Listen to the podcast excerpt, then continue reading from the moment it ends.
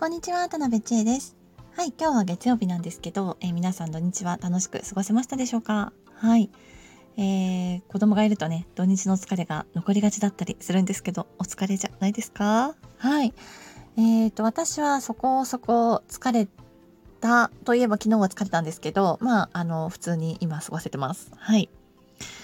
えー、あと楽しかったですしね。うん。で、私が、子供が幼児さんの頃は、幼児の頃は、まあ、もうすごく疲れてしまったりとか、もう、もたかけが楽しくなかったりとか、まあ失敗したなみたいな感じの時もたくさんあったんですけど、まあだんだん、あの、上手に、あの、休日を過ごせるようになって、まあそれはなぜかっていうと、まあ疲れと、あとあの、興味を、まあ、こっちがね、親の方が、まあ見極めて、あの、考えて、あの、計画して連れてってるっていうことなんですよ。うん。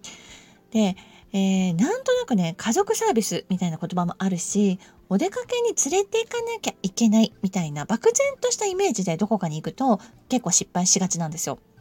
はい。で、えー、大事なことは、まあ、子供が興味があって理解できる範囲の場所に行く。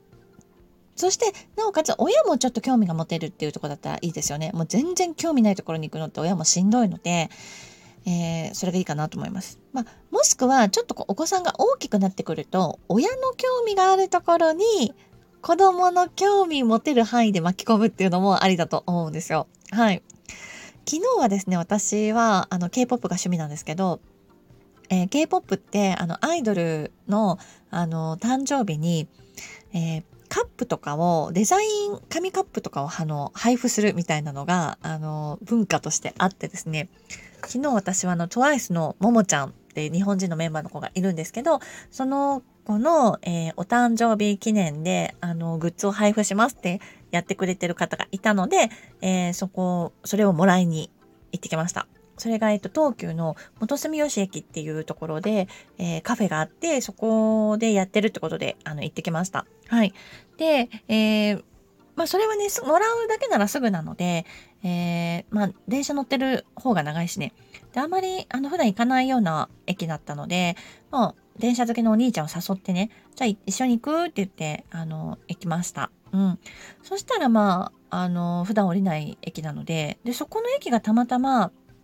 あの、駅のこう出たところが、まあ、駅自体が、えっ、ー、と、なんて言うんでしょう。立体になってて上に、あ、線路の上にあって、えー、そこから下の様子がね、線路の様子が見えるみたいなスポットがあって、まあ、楽しそうに見てた、ましたね。なのでよかったなと思いますし、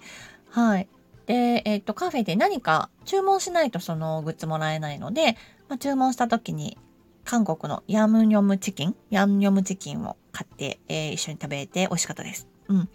これは完全に親の興味があるところに、えー、子供の興味ある範囲で巻き込んでいったっていうパターンだったんですよ。はい。で、その後、またもうちょっと、もう一軒行きたくて、えー、蒲田駅だったんですか？そこも行って、えー、帰り帰るときは、なんかこういうルートで帰りたいって言って、なんか遠回りして帰りたいみたいなことを、えー、小鉄乗り鉄のお兄ちゃんが言ってるので、ああ、そう？っていうことで、まあ私もちょっと付き合って、えー、一緒に遠回りして、えー、何々線と何々線初めて乗るからっていうのを楽しそうにしてるのを見て、えー、私も楽しそうにしてる、して帰るっていうのをやった、えー、休日でした。はい。ね、えー、で、疲れないことっていうのも大事で、疲れない範囲で、えー、の距離だったらいいよっていうことで、許可してというか、まあいいよっていうことで、えー、行きました。もうそれもね、遠回りするともうめちゃめちゃ遠回りすることもできるんですけど、まあ、そこまではしないでっていう感じですね。うん。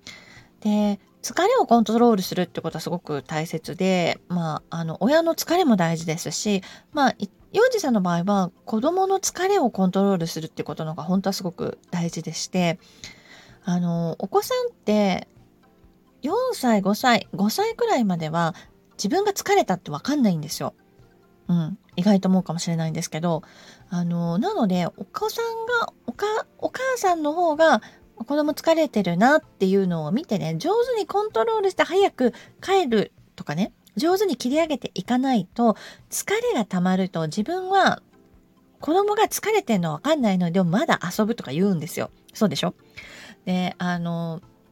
そこで感触が起きちゃうので、うん、疲れが溜まってる、眠たいっていう時になんか帰ろうみたいなのを無理やり言われたりすると、感触。うん。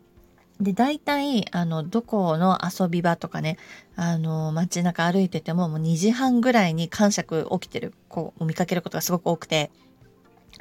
まあ、2、3歳の子だったらもう疲れがね、あの、ピークに達してるって、もうお昼寝しなきゃいけない時間をちょっと過ぎてるぐらいの時間で、えー、ね、なんか、あの、